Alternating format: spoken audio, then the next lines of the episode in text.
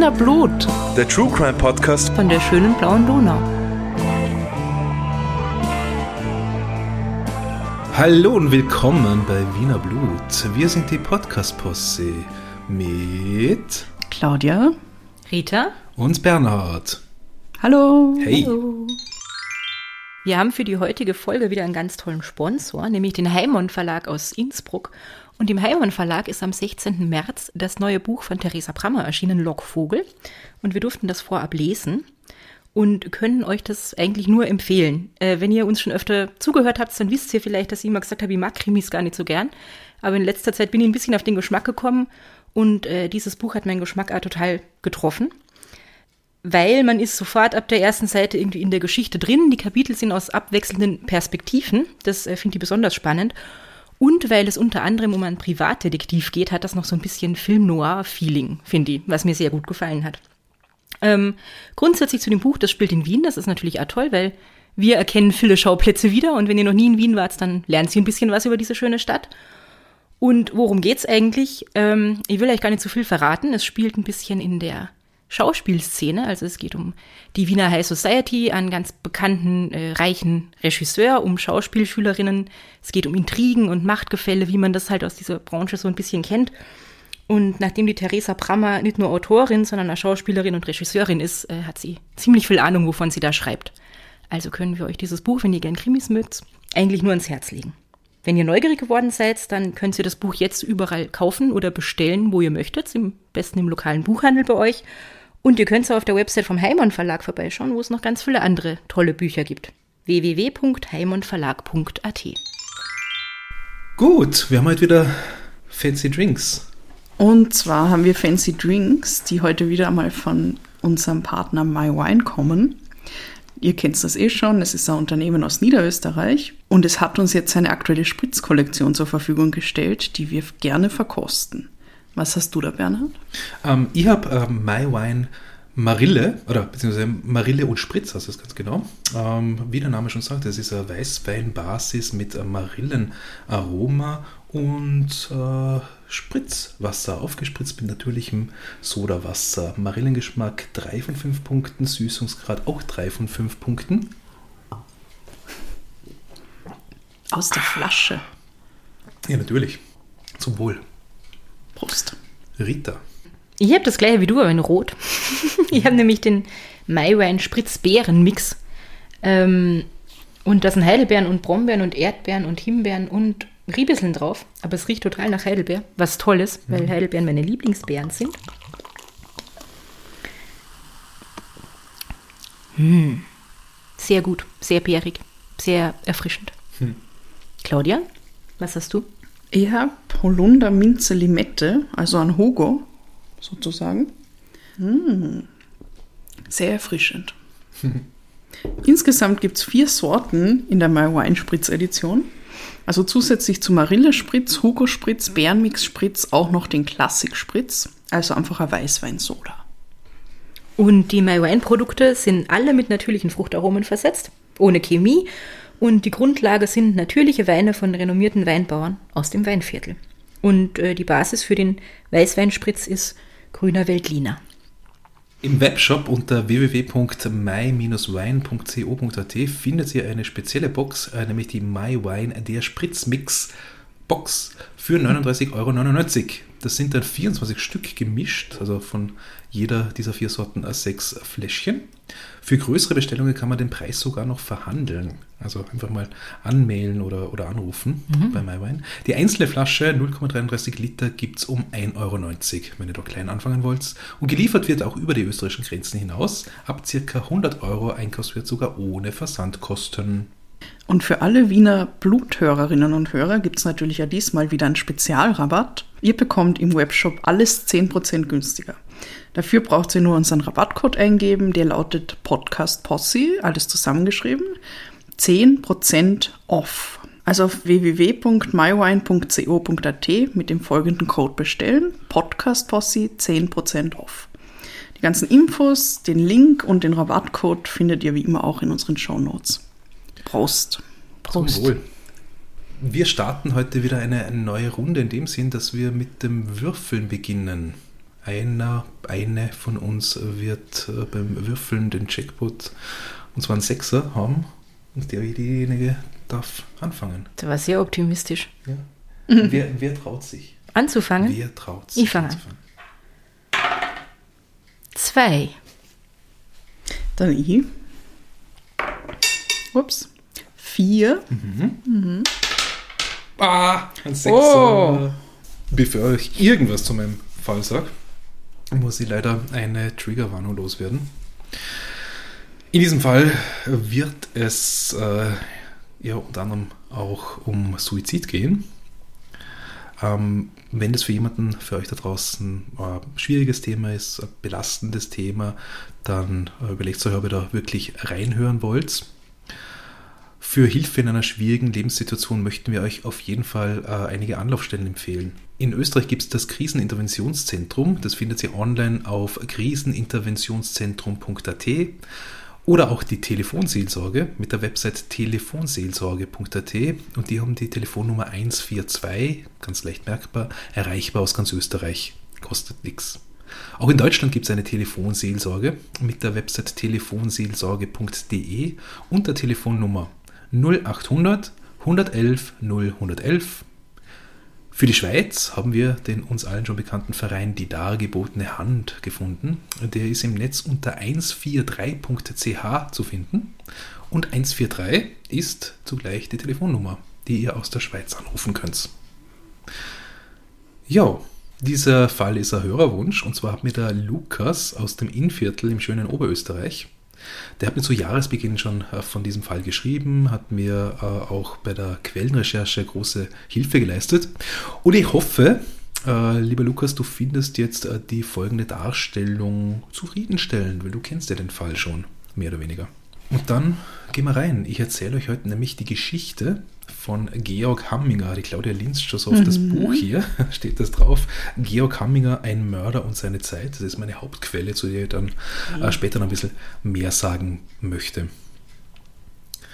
Der Georg Hamminger wurde am 8. April 1915 in Offenschwand geboren. Das ist eine kleine Ortschaft im Bezirk Braunau in Oberösterreich.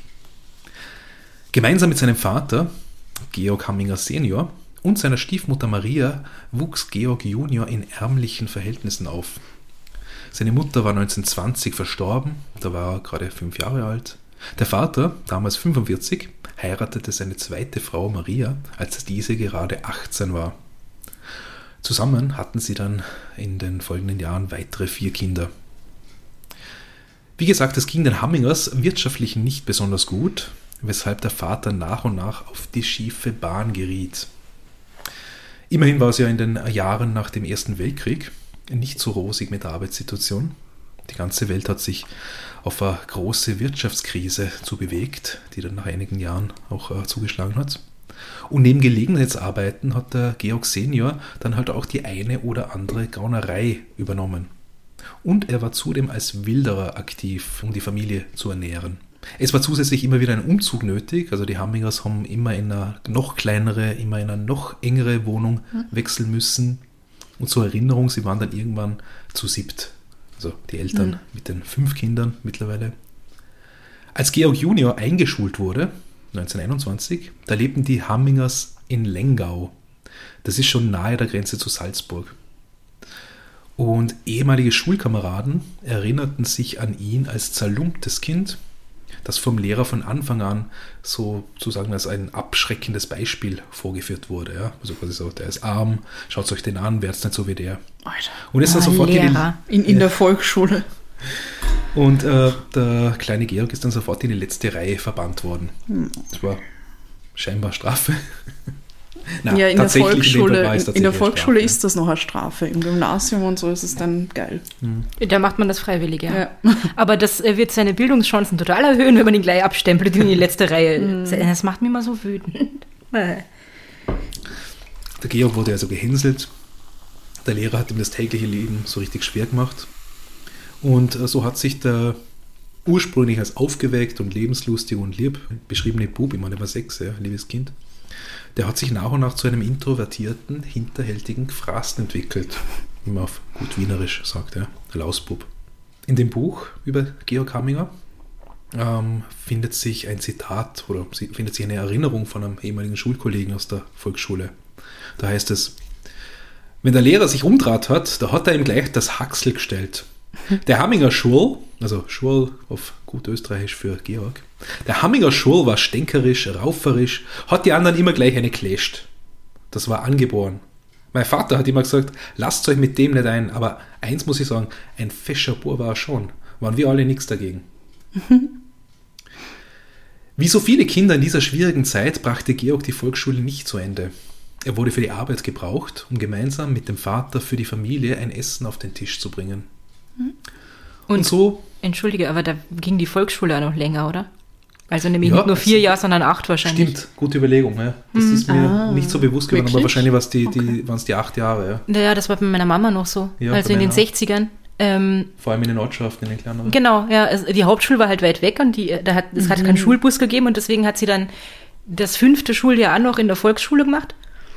Und dann äh, haben ihre Lehrer aber irgendwie insistiert, dass sie doch in die Hauptschule wechselt, weil du da halt ähm, Englisch lernst und diese Züge hast, irgendwie, je nachdem, wie begabt du bist. Ja. Genau. Dank, danke für den Hinweis. Ähm, Soweit habe ich noch gar nicht gedacht. Also äh, es muss nicht zwingend schon mit zehn Jahren gewesen sein. Ja. Darauf wollte ich hinaus. Vielleicht war er Fall- zwölf. Genau, er hat auf jeden Fall die Schule nicht fertig gemacht, entsprechend auch keinen Schulabschluss äh, erlangt. Und äh, weil er eben für die Arbeit gebraucht wurde, um gemeinsam mit dem Vater äh, die, das Essen auf den Tisch zu bringen für die Familie. Und so waren der Georg Senior und der Georg Junior viel zusammen unterwegs. Sie haben Obstbäume und Bienenstöcke geplündert, wie es so schön heißt, und sie haben auch gemeinsam wild geschossen.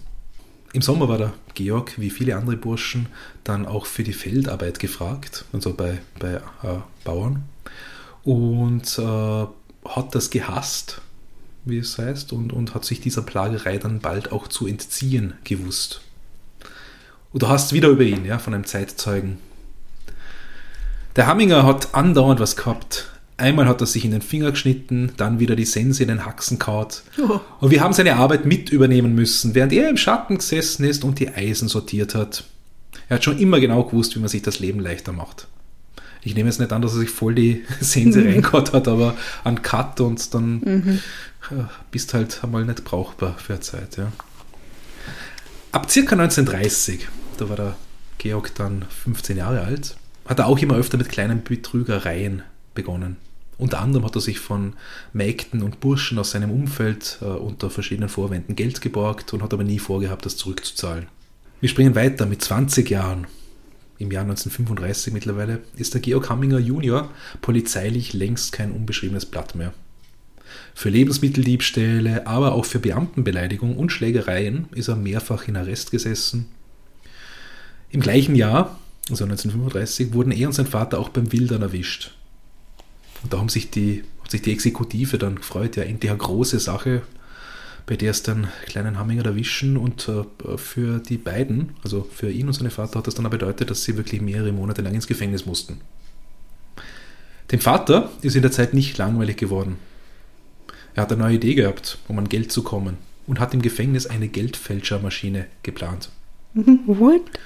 Und schon bald, nachdem die Hammingers wieder draußen sind, sorgt die ganze Familie für Aufsehen im Dorf. War die Mutter, Maria, unlängst noch von Tür zu Tür gegangen, um für die Kinder zu betteln, so zahlt sie plötzlich bei allen Leuten ihre Schulden zurück. Die Kinder haben plötzlich neue Fahrräder und der Vater schmeißt eine Lokalrunde um die andere. So, so ähm, Ja, so tut man nicht. nutzt man die Zeit im Gefängnis richtig gut, finde ich. Wait for it. ähm, gerüchteweise, hat es geheißen, hat der alte Hamminger irgendwas erfunden, was ihm viel Geld eingebracht hat. Nun ja. Ja. was ihm viel Geld einbrachte. Das Problem bei der Sache war vor allem, dass die Maria, also die Stiefmutter von Georg Junior, ein bisschen naiv war. Und da gibt es auch ein Zitat von einer Dorfbewohnerin aus der Zeit. Woher habt's denn plötzlich ein Geld, habe ich sie gefragt. Haben ja vorher nie was gehabt. Auf einmal haben die Burm neue Hosen an und die Hammingerin ein schönes Halstürchen um. Geld brauchen wir keins mehr verdienen, hat's gesagt. Das machen wir uns schon selber. Das hat's aber nicht nur mir gesagt, sondern allen, die es hören wollten. Oje. Und jetzt kann man sich natürlich vorstellen, ja, sagt man halt, ja, ist halt ein Scherz, ja. Aber irgendwann ist, äh, ist das auch der Polizei zu Ohren gekommen. Oder Gendarmerie, wir sind ja da am Land. Damals gab es noch die Gendarmerie. Und die Geldscheine der Hammingers wurden dann doch einmal unter die Lupe genommen. Aber wie es ausschaut, war der Herr Papa extrem begabt, weil den Beamten ist nichts Ungewöhnliches aufgefallen. Also dem muss echt gut gewesen Wow. sein. War vielleicht auch noch ein bisschen, ein bisschen einfacher damals, ja, wenn man sich angestrengt hat, sowas zu kommen. Trotzdem hat es dann irgendwann eine Hausdurchsuchung bei ihnen ge gegeben und im Schuppen fiel dann die große Maschine auf, von der der ganze Reichtum unter Oh Anführungszeichen no. ausgegangen ist. Georg Senior ging wieder in den Knast, aber dem Junior haben sie nichts nachweisen können in dem Zusammenhang. Für die Familie draußen stand nun aber neuerlich der gesellschaftliche Abstieg an. Und trotzdem, für manche Leute, die das mitbekriegt haben, waren die Hammingers irgendwie doch jene, die es denen da oben mal ein wenig gezeigt hatten.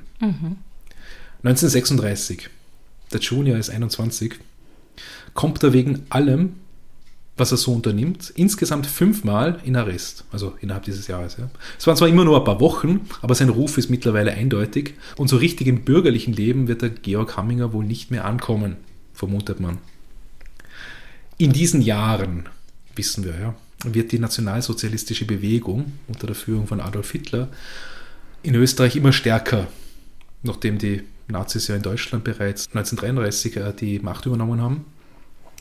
Im März 1938 erfolgte also der Einmarsch in Österreich, dann die Eingliederung unseres Landes in das Deutsche Reich, das war der sogenannte Anschluss. Und äh, der Georg Hamminger war da absolut nicht amused, also hat ihnen nicht zugejubelt. Äh, er war schon seit Jahren ein vehementer Gegner der Nazis. Spätestens seit dem Juli, ja, wait, wait. Nein, nein, vor allem, weil er in Braunau auf, also Ja, stimmt. Bezirks Braunau glaube, für, alle, die das, für alle, die es nicht wissen, Adolf Hitler wurde in Braunau in dem Ort geboren, ganz nahe an der deutschen Grenze. Georg Hamminger war schon seit Jahren ein vehementer Gegner der Nazis. Spätestens seit dem Juli-Putsch 1934, als die Hitler-Anhänger den damaligen österreichischen Diktator Engelbert Dollfuß umgebracht haben. Ähm, der Putsch wurde niedergeschlagen, aber der Hamminger war vor allem durch die Brutalität, mit der die Nazis vorgegangen sind, angewidert und hat sich äh, spätestens dann politisch auf der Gegnerseite gesehen. Mit denen wollte er nichts zu tun haben.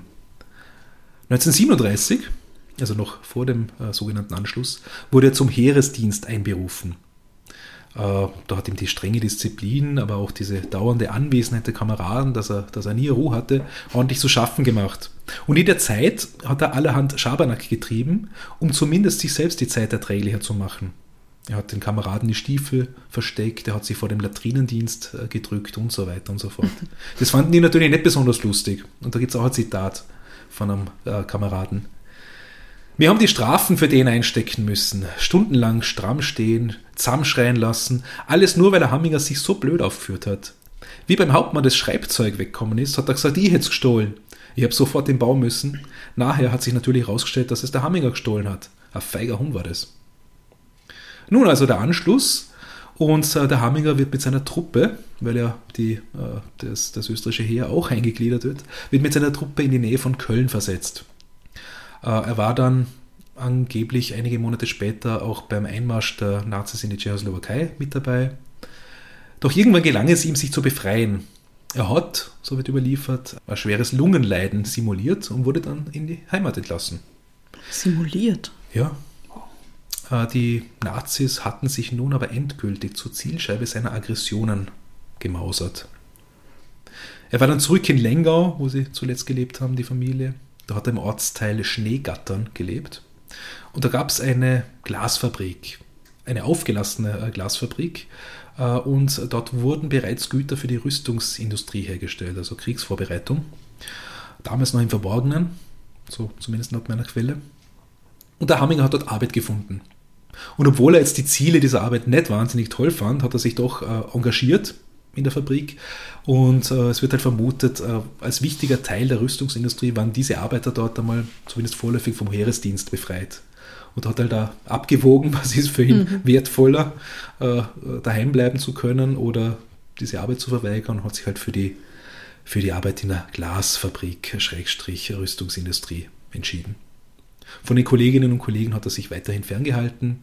Äh, umso mehr, weil die ja so allgemein in die Nazi-Begeisterung verfallen sind. Es war ja durchaus eine Aufbruchstimmung für viele Leute. Und es gab damals eine Kollegin, die hat ganz stark die Nähe vom Georg Hamminger gesucht, die Evelyn K. Nach und nach gewinnt sie sein Vertrauen, er geht immer mehr aus sich heraus, vielleicht auch, weil sie gemeinsam getrunken haben, und macht dabei aus seiner politischen Überzeugung überhaupt kein Hehl. Und diese Evelyn K. hat sich dann so daran erinnert, Pass auf, Hamminger, habe ich gesagt, die sperren dich ja ein. Das habe ich ihm sicher hundertmal gesagt. Nix hat's genutzt, der war so stur. Er hat halt einfach die Nazis nicht mögen. Wie wir aber wissen, hat der Hamminger ziemliches Glück gehabt und es hat ihn tatsächlich niemand aus dem beruflichen Umfeld ernsthaft denunziert. Er ist in dieser Zeit aber immer mehr in seine alten Muster zurückgefallen. Ja. Und im Februar 1941, mittlerweile schon im Krieg, kommt es wieder mal zu einer Verurteilung wegen Betrugs und damit zu einem vierwöchigen Gefängnisaufenthalt. Die nächste bekannte größere Verurteilung gab es dann Ende 1942, also wir springen ein bisschen weiter. Der Krieg ist voll im Gange. Hamminger erhält fünf Monate Haft für einen versuchten Diebstahl und Körperverletzung. Von den fünf Monaten sitzt er genau drei Tage ab. Es gelingt ihm nämlich die Flucht, als er für Außenarbeiten eingesetzt wird. Aber spätestens jetzt ist er ein Outlaw. Hamminger schlägt sich mit Arbeiten bei verschiedenen Bauern durch, natürlich unangemeldet. Und, und trotzdem er den Ball jetzt eher flach halten sollte, hat er sich dann äh, 1943 wieder mal zu Graunereien überreden lassen, ist auch wieder als Wilderer unterwegs. Und als man ihn mit einem geschossenen Rehbock erwischt, da lässt der Richter dann die volle Härte spüren und verurteilt ihn zu drei Jahren Haft. Oh. Jo, es ist der Hamminger, sagt man, aber ein ziemlicher Charmeur gewesen. Also der hat die Leute äh, bezirzen können, hat sich äh, gut gestellt mit den, mit den äh, Wärtern im Gefängnis, hat sich beliebt gemacht und äh, bald schon hat man die Zügel wieder ein bisschen lockerer gelassen. Und nach wenigen Monaten, wir sind jetzt da im April 1944, ist der Hamminger noch einmal zu Außenarbeiten eingeteilt worden und ab durch die Mitte weg ist er. Die haben das vielleicht auch nicht gewusst von früher, ja, diese Wärter, aber hm. hat das halt voll ausgenutzt. Und die Außenarbeiten waren halt vielleicht auch einfach super wichtig. Ja, eh. Sein Glück auf der Flucht ist, dass mittlerweile der große Teil der männlichen Bevölkerung im Kriegseinsatz ist. Zurückbleiben die nicht. Oder tot. Ja, der lebenden ja. männlichen Bevölkerung oder in Gefangenschaft. Mhm. Zurückbleiben die nicht wehrfähigen und für die Sicherheit der Heimat sind zum Teil aus der Pension zurückgeholte Polizisten oder eben auch Gendarmen zuständig. Und das aber natürlich in geringerer Zahl als früher. Ja. Also da waren schon einige Löcher in der, im Sicherheitsnetz. Am 30. April 1944, drei Tage nachdem sich Hammigers Flucht in der Gegend dann herumgesprochen hat, wird in der Ortschaft Enharting in Salzburg bei einem Bauern eingebrochen und es wird ein Gewehr gestohlen. Die Polizei ermittelt dann und da wird schnell bekannt, dass sich am Vortag bei verschiedenen Bauern in der äh, Umgebung ein, ein Mann vorstellig geworden ist und hat immer gefragt um ein Gewehr, nämlich für den Endsieg der HJ, also die Hitlerjugend. Ja. Also wir sind da wirklich schon äh, Richtung Kriegsende unterwegs und da haben es die jungen Burschen da wirklich schon an die Front geschickt. Ja. War natürlich erfolglos, weil die haben ihn zum Teufel gejagt, aber er hat sich dann dieses Gewehr bei diesem einen Bauern geholt. Jetzt gab es natürlich Fahndungsbilder vom flüchtigen Hamminger und wahrscheinlich von anderen. Die haben die den Bauern dort vorgelegt und da wurde er identifiziert. Ja, das war der, der nach dem Gewehr gefragt hat. Und da gab es einen Gendarmen, den Johann T., den hat sogleich der Ehrgeiz gepackt. Er hat nämlich den Hamminger schon früher einige Male geschnappt und hat sich berufen gefühlt, das nochmal zu machen. Allerdings hat auch der Hamminger nicht auf den Johann T. vergessen und in dem Sinn eine große Rechnung mit ihm offen gehabt. Ja. Der Hamminger war in der Gegend unterwegs, ist untergetaucht, hat spitz gekriegt, dass der T nach ihm sucht. Und äh, einige Wochen später, im Juli 1944, wird bei einem anderen Bauernhaus eine Scheibe eingeworfen. Die Gendarmerie wird informiert, der Johann T. ist mit seinem Motorrad auf dem Weg dorthin. Aber plötzlich liegt auf der Straße ein umgefallener Baum oder vielmehr ein umgeschlagener. Der bleibt stehen, will vom Motorrad absteigen und dann trifft ihn ein Schuss aus dem Hinterhalt der Hamminger hat ihn umgebracht. Was? Ja, ist nicht die feine Art. Na, wirklich nicht. Hm. Jetzt gibt es natürlich einige hinterbliebene Kollegen bei der Exekutive, die umgehend annehmen, dass das äh, der Hamminger war. Und sind von nun an auch aus Sorge um ihr eigenes Leben ziemlich auf der Hut. Zu Recht, wie wir bald erfahren, denn am 24. August 1944, knapp, also eigentlich ziemlich genau einen Monat nach dem, nach dem Mord am Motorradgendarm Johann T., wiederholt sich das Ganze. Diesmal ist der Gendarm Karl H. unterwegs, ebenfalls mit dem Motorrad, und ebenfalls trifft ihn heimtückisch aus dem Hinterhalt ein Schuss. Denn auch auf ihn hatte der Hamminger eine Mordswut aufgrund früherer Begegnungen, die für ihn mit einer Verurteilung geendet hatten. Georg Hamminger taucht wieder unter. Er versteckt sich in Erdlöchern, wird berichtet. Die hat er gut getarnt und zum Teil sollen die unterirdisch sogar miteinander verbunden gewesen. Nachdem ihm die Polizei nicht auf die Spur kam, haben sie sich äh, nach und nach aus seinen Freunden und Verwandten zugewandt. Man hat die Familie in Haft genommen, man hat Verhöre durchgeführt, ohne Ergebnis. Die haben alle gesagt, nee, wissen nicht, wo er ist und wenn, dann würden wir auch eh sagen. Ja. Allerdings hat das natürlich die Wut von Georg Hamminger äh, massiv gesteigert, ja, dass man da seine Familie jetzt bedroht und seine Freunde. Aufgrund dieser Entwicklungen hat er Drohbriefe geschrieben, die dann bei Gericht eingegangen sind und äh, die Staatsanwälte und Richter durchaus auch in Angst und Schrecken versetzt hat. Gerüchteweise, hat es geheißen, äh, soll der Hamminger mittlerweile eine ganze Bande um sich geschert haben, eine 16-köpfige Räuberbande. Allerdings, äh, also in der Nachbetrachtung, ist das wahrscheinlich ziemlich, ziemlich Blödsinn gewesen. Kurzzeitig waren es vielleicht drei oder vier, die mit ihm unterwegs waren. Die waren aber untereinander eher lose bekannt und, und auch nicht lange bei ihm. Äh, allerdings hat es dafür gereicht, die Bevölkerung äh, ja, in große Sorge zu versetzen und natürlich hat das weitere, weiteren Druck auf die Ermittler ausgeübt. Mittlerweile hat der Hamminger eine Liste mit unliebsamen Menschen aus seiner Vergangenheit angefertigt und ist gewillt, diese Liste auch abzuarbeiten. Wow. Hm. Am 30.11.1944 gegen halb zehn am Abend ist der Gendarmerie-Postenkommandant von Mattighofen, Heinrich L., auf dem Heimweg. Es sind nicht mehr als 150 Meter vom Posten bis zu seiner Haustür. Im Dunkeln fällt ein Schuss. L fällt zu Boden. Er überlebt allerdings schwer verletzt. In derselben Nacht noch fällt das Wirtschaftsgebäude des Bürgermeisters, also der war offensichtlich auch Landwirt, äh, des Bürgermeisters von Schalchen, andere Ortschaft, dem Georg F., fällt einem Feuer zum Opfer. Und da ist man auch sicher, das war der Hamminger aus Wut. In den nächsten Wochen und Monaten, also Ende 44, Anfang 45, will man ihn immer wieder an verschiedenen Orten gesehen haben. Er hat Kontakt zu Bürgerinnen und Bürgern aufgenommen. Angeblich wollte er eine eigene Armee aufstellen, eine Privatarmee, um Nazis zu jagen. What? Ja, es erinnert mich so ein bisschen an Inglourious Bastards, nur ist er massiv Inglorious. Ah, und ein ziemlicher Bastard. also, und er ist voll eskaliert. Er ist, er ist oh, irgendwann einfach komplett ausgetickt, oder? Also das denke ich mir schon die ganze Zeit. Naja. Am Anfang denkst du so, okay, er hat gewildert, naja, weil er was zu essen brauchte, mhm. Lebensmitteldiebstähle, okay. Er hat sich ein bisschen geschlägert, nicht cool, aber, mhm. ne? Und dann ist er gegen die Nazis und man hat so leichte Sympathien für ihn. Mhm.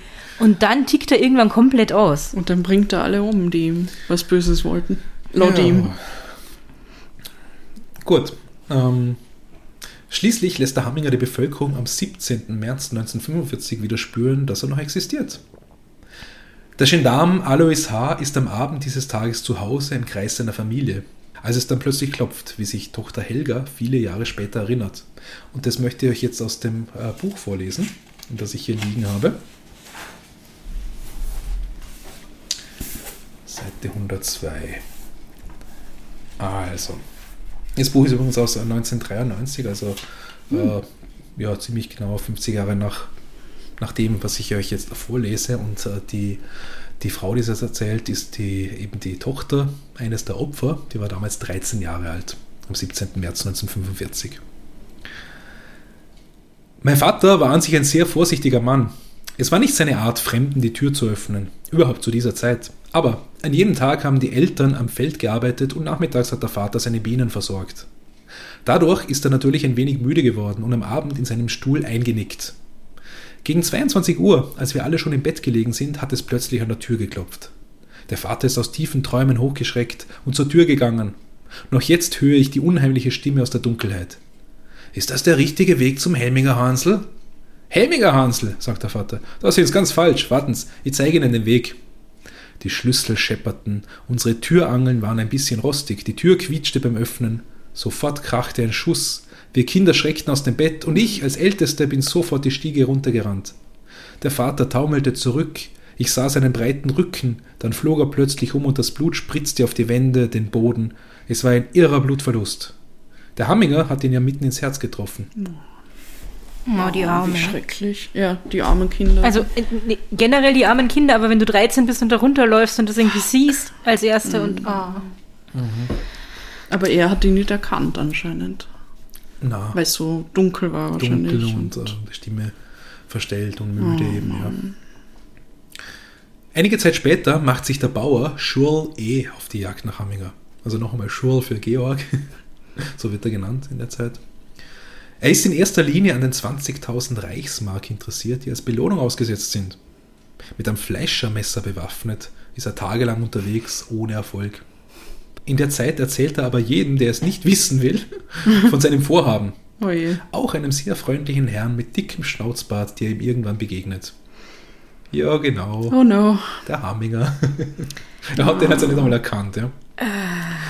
Am 3.5.1945 erhält Schurl E. Besuch in seiner Wohnung. Hamminger, oder auf seinem Hof, muss man sagen in dem Fall, ja.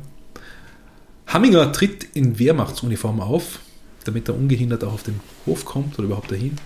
Er zwingt sein Opfer mit vorgehaltener Waffe ins Freie, wo er ihn mit einem Herzschuss tötet. Das war an diesem Tag allerdings schon der zweite Mord. Eine Stunde davor hat der Hamminger den Bauern Franz B. aufgesucht. Der hat sich nämlich davor geweigert, angeblich mit ihm auf Nazijagd zu gehen. Und dann hat er ihn erschossen. Ja, genau. Aber auch nach diesen beiden hat der Hamminger noch nicht genug an diesem Tag. Er raubt einer Frau das Fahrrad, heißt es, fährt dann einige Kilometer weiter nach Oberweinberg zum Bauern Georg M. Der hat ihn angeblich früher mal angezeigt. Wegen was auch immer, aber auf jeden Fall zu Unrecht, wie der Hamminger meint. Er stellt sich vor das Haus und droht, dass er es anzünden will, wenn der Bauer nicht rauskommt. Der macht es dann aus Angst um seine Familie, geht runter, sperrt die Tür auf. Ihm hinterher eilt seine Frau Anna und die fällt dann auch als erste unter den Schüssen vom Hamminger. Gleich darauf stirbt aber der Hausherr selbst. Nur die Tochter, die auch dabei war, der ist die Flucht gelungen. Mittlerweile ist es Mitternacht. Wir schreiben den 4. Mai 1945 und für Hamminger geht die Jagd weiter.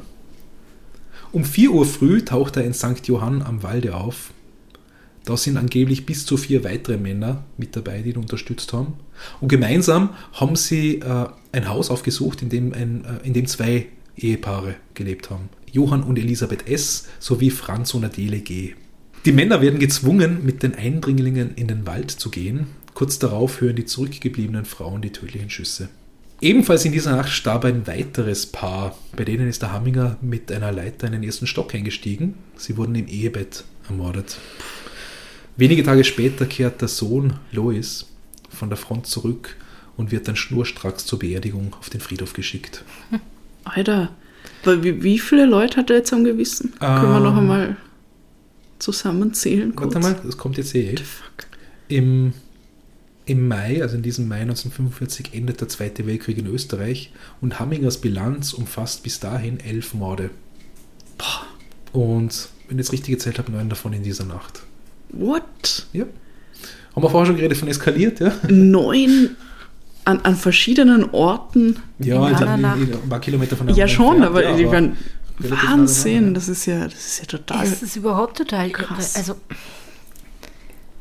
Den amerikanischen Befreiern, die nun die Verwaltung in Oberösterreich übernehmen, kommt der Name Georg Hamminger bald unter. Die haben aber momentan anderes zu tun, als angebliche Verbrecher zu jagen.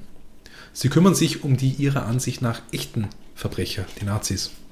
Das macht sich der Hamminger zunutze, taucht alsbald aus seiner Verdeckung auf, allerdings nennt er sich jetzt Franz Ortner und gibt sich als Widerstandskämpfer aus, der einige Nazis umgelegt hat. Ja.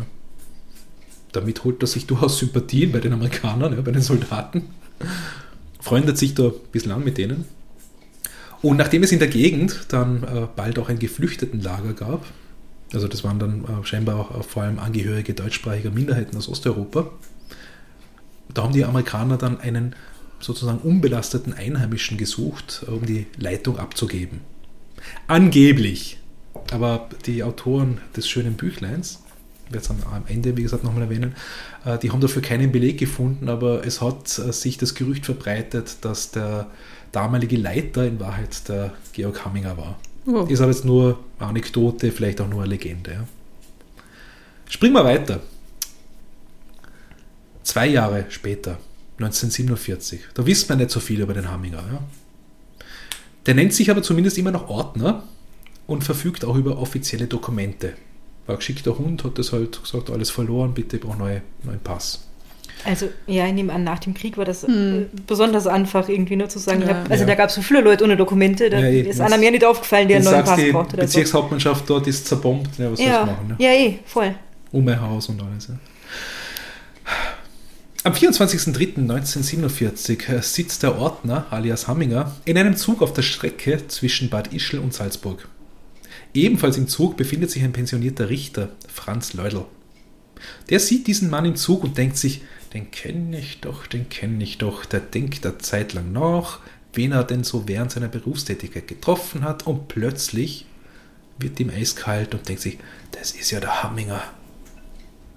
Der Leudl sucht den Zugbegleiter auf, der weiht einen weiteren Mann ein, einen Versicherungsangestellten namens Ewald Rosner. Währenddessen fällt dem Hamminger ebenfalls dieser ältere Herr auf, der immer wieder mal kommt oder wieder geht, zu ihm rüberschaut, ein bisschen nervös wirkt. Und plötzlich erinnert auch er sich an den früheren Richter und denkt sich, scheiße, das ist der von damals. Oh, oh. Hamminger steht auf, begibt sich jetzt mal in den hinteren Teil vom Zug, überlegt einen möglichen Fluchtweg, was aber schwierig ist, weil der Zug fährt und nicht so langsam nehme ich an. Er will sich mehr Überblick verschaffen, geht durch den Zug weiter nach vorne wieder und steht nach einem Waggonwechsel plötzlich vor den Reihen, vor dem Richter, dem Zugbegleiter und dem Versicherungsangestellten. Hamminger lässt sich nichts anmerken, die anderen auch nicht. Der Ewald Rosner, relativ geistesgegenwärtig, wie berichtet wird, beginnt gleich einmal ein Gespräch, beugt sich um Hamminger und fragt ihn, bist du vielleicht da, Ex-SSler? Weil, Warnung, Sie haben gehört, es gibt eine große Suchaktion, wo man so ein paar ehemalige Hopp nehmen will. Und in einem der nächsten Bahnhöfe wartet schon die Polizei, um, um die früheren Nazis da rauszuholen. Ja. Der Hamminger denkt sich, ah, so, ach ja, darum war der Alte so nervös. Mich hat er wohl doch nicht erkannt.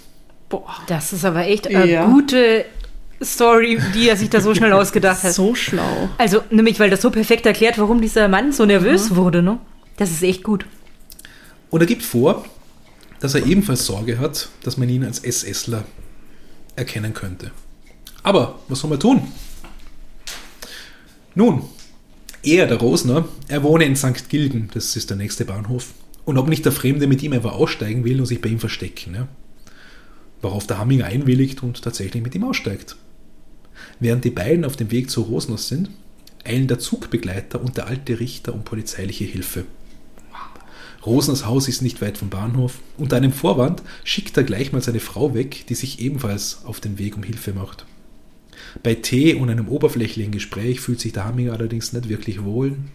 Und schon nach kurzer Zeit meint er, dass er jetzt doch wieder gehe und einfach den nächsten Zug mit einem neuen Ziel nehmen wird. Ja. Dazu kommt es aber nicht, denn plötzlich fliegt die Tür auf, es stürmen vier Uniformierte herein und trotzdem sich der Hamminger ordentlich wehrt, ist er bald überwältigt und landet in der U-Haft. Das ist ein wirklich großer Fisch, den die Exekutivbehörden am 24.03.1947 als ins Netz gegangen vermelden können. Entschuldige, ist das der mutigste Versicherungsangestellte aller Zeiten? Keine Ahnung. Ich glaube schon. Das sind, also, Oder die fälschesten Quellen aller Zeiten. Aber, ja, aber krasser Typ. Nee, der also, hat seinen Beruf verfehlt, offensichtlich. er war offensichtlich urmutig, dass er den, dass er den mitnimmt und, ähm, und dass er sich diese Geschichte ausgedacht hat. Äh, Ja. Ich finde die ja immer noch total faszinierend. ja. In Salzburg, wo der Hamminger verhört wird, wütet er so sehr, dass man ihn recht bald in die geschlossene Abteilung des Landeskrankenhauses bringt. Was ihn wiederum dazu bringt, wirklich auf unzurechnungsfähig zu machen. Der Hamminger gesteht die vorgeworfenen Morde, er zieht seine Aussage zurück, er gesteht wieder, zieht zurück, aber die Ermittler gehen da nicht drauf ein. Hamminger ist schuldfähig, sind sie überzeugt, und er wird wohl zum Tode verurteilt werden. Nichtsdestotrotz sitzt er, wohl auch zum eigenen Schutz, mit Zwangsjacke in seiner Zelle. Umso überraschter sind die Justizwachen, als der Hamminger eines Nachts äh, vom 22. auf 23. Juni 1947 wieder mal einen Mordsradau macht. Er hat sich tatsächlich irgendwie aus der Zwangsjacke befreien können und schlägt alles kurz und klein, was er in seiner Zelle findet. Und sich selbst das Gesicht ordentlich blutig. Er soll ja stundenlang gewütet haben, aber irgendwann war es dann doch ruhig. Zu ruhig, wie einer der Wachbeamten dann am nächsten Tag gemeint hat. Natürlich, der Hamminger ist hier total erschöpft, ja, aber dass er sich gar nicht mehr meldet, nach dem, was am Vortag war und auch nicht aufs Klopfen reagiert. Irgendwann öffnet der Beamte die Luke in Hammingers Zellentür, schaut hinein und dann sieht er nur noch zwei Füße, die einige Zentimeter über dem Boden baumeln. Georg Hamminger hatte sich am 24. Juni 1947 in den frühen Morgenstunden das Leben genommen. Er wurde 32 Jahre alt. Ende. Na, eine Anekdote, eine Anekdote noch.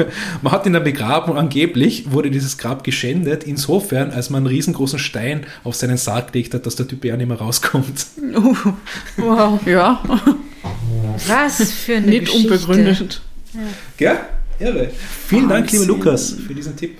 Warum habe ich davon in meinem ganzen Leben noch nie irgendwas gehört? Ja, nämlich im Innenviertel gibt es anscheinend noch sehr viele Anhänger oder, oder verklärte Geschichten über den Hamminger, wo er halt quasi ja, mehr oder weniger nur der Nazi-Jäger ist, aber Ja. äh, nach all dem, was, was die, die beiden Herrschaften in dem Buch zusammengetragen haben, äh, ist das nur die halbe Jahr Wahrheit. Ja. Ich meine, wenn er seine ganze Energie wirklich darauf verwendet hätte, Nazis zu jagen, das, das wäre besser gewesen, anstatt so viele Leute zu ermorden. Und halt wirklich, also sagt ja keiner, dass diese Polizisten nicht da irgendwie äh, Nazis im Herzen waren, aber halt Ja. irgendwelche, wo es was bringt, dass die weg sind. Vielleicht. Also krasse Geschichte, noch nie davon gehört. Sehr spektakulär, finde ich. Zu, zu meinen Quellen, ja, damit ich es nicht vergiss. Also wie gesagt, ich habe es öfter erwähnt, dieses Buch Georg Hamminger, ein Mörder und seine Zeit, äh, verfasst von Silvana und Christian Schiller, erschienen 1993 in der Edition Geschichte der Heimat. Äh, ähm, dieses Buch war gar nicht einfach zu besorgen. Ich meine, momentan ist es sowieso schwierig mit, mit äh, äh, Quellen, wir wissen das. Ja?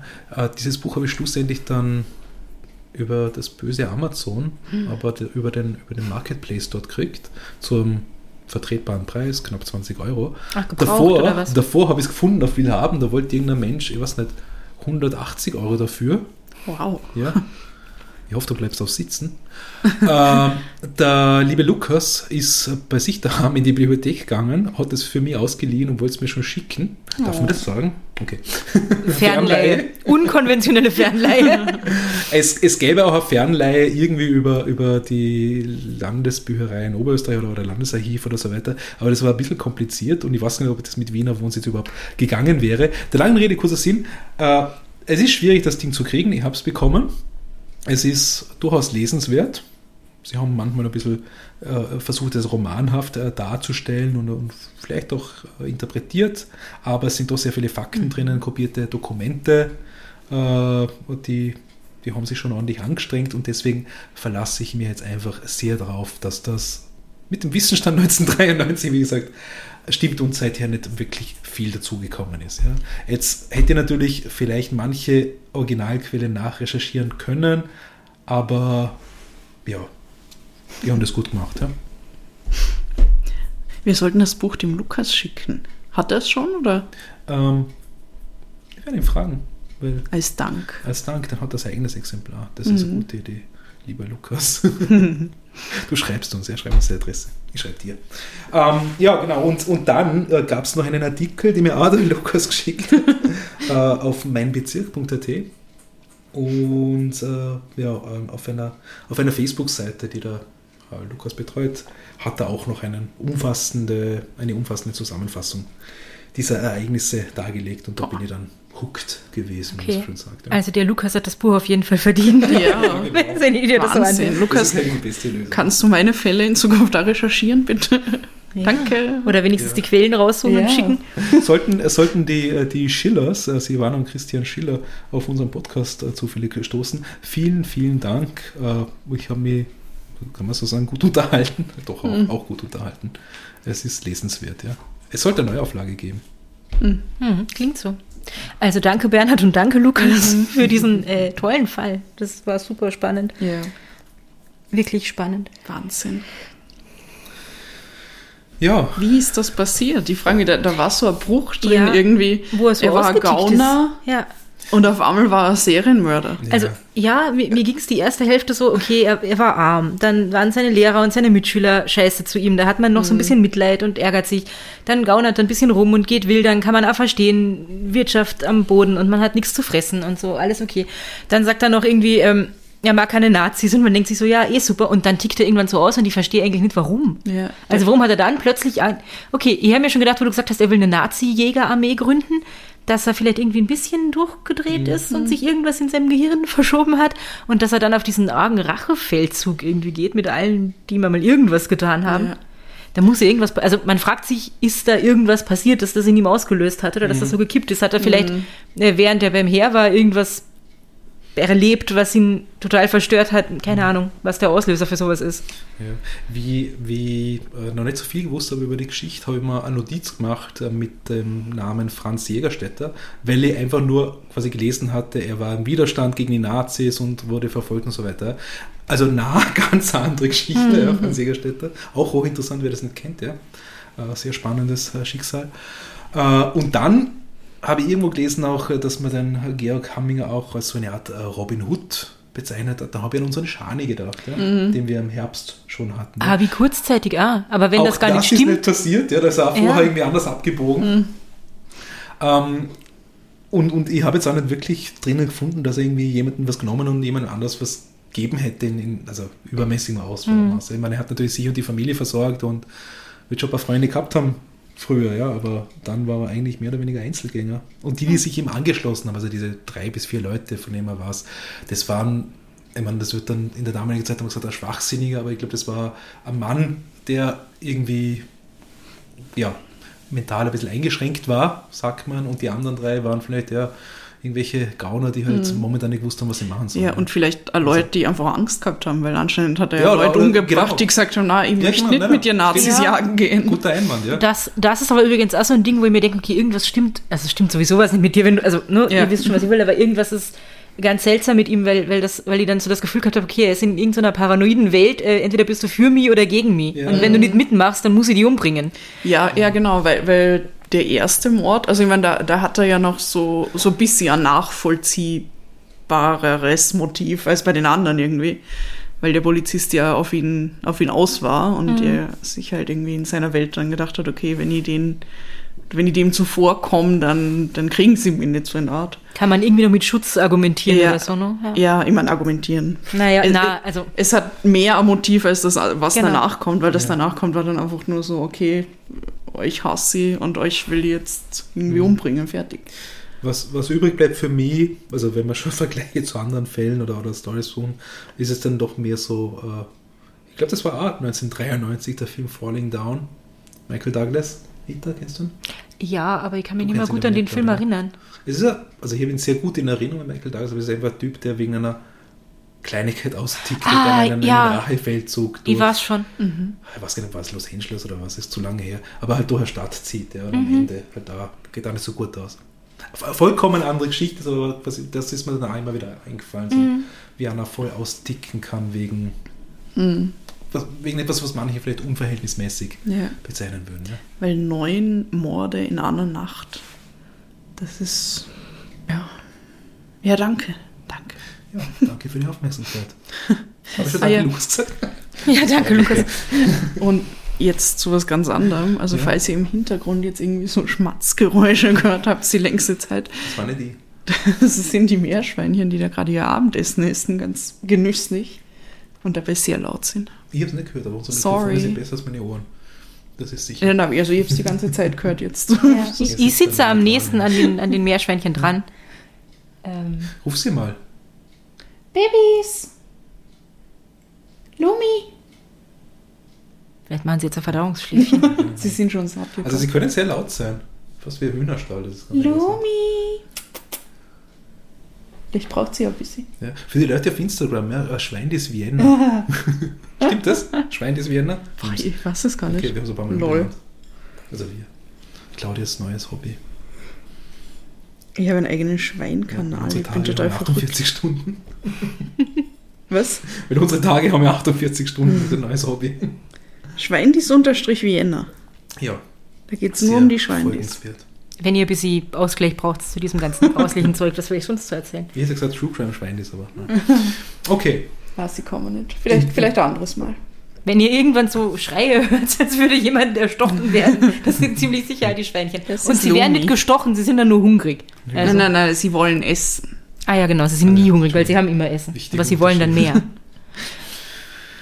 Ja, Ja, Okay.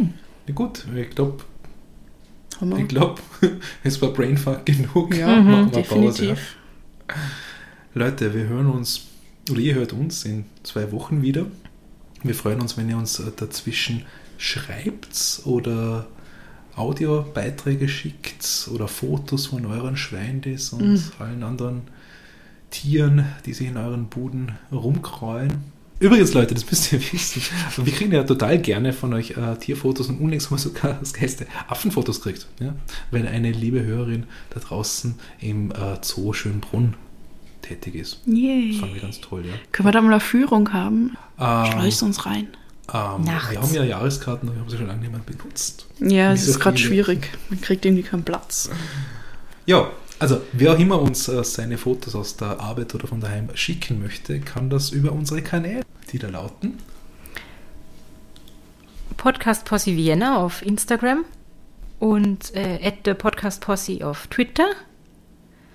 Und dann gibt es auch noch das Possiphone und das hat eine Telefonnummer, an Genau. die ihr Hm, WhatsApp, das, ähm, Signal, Telegram bitte. Nachrichten schicken könnt. Und der Bernhard wird euch jetzt die Nummer sagen. Das erwähnte Possiphone 0043 für Österreich 677 634 662 63. Wir freuen uns. Ja, aber ruft's nicht an, äh, wenn euch langweilig ist. Wir haben schon lange nicht mehr gesagt, dass ihr nicht anrufen sollt. Ruft's stimmt. nicht an. So lautlos. Ja, wenn ihr anruft, ist es eine Enttäuschung für uns alle. Weil wir wollen nicht rangehen und ihr seid traurig, weil niemand rangeht. Schreibt's uns außer, lieber. Außer ihr seid Silvana und Schrägstrich oder Christian Schiller. Mhm. Mit euch würde ich gerne plaudern. Oder irgendwelche äh, Nachfahren vom Hamminger. Also Ja, ich, können keine direkten keine sein, direkten, aber Nicht keine bekannten direkten. ja, wer war's? Ja? Ja, wer war's? Genau. Und darf der Lukas die anrufen, Bernhard? Oh, Lukas, ja, sicher. Gut. Lukas für Bier, wenn es dann mal möglich ist in Wien. Oder in, in Viertel. Jo, Ja, dann. Haben wir's, oder? ja. Ja. Haben wir es über die Häuser. Passt. Gut. Baba. Habt's euch lieb und habt's uns gern. Baba. Bye.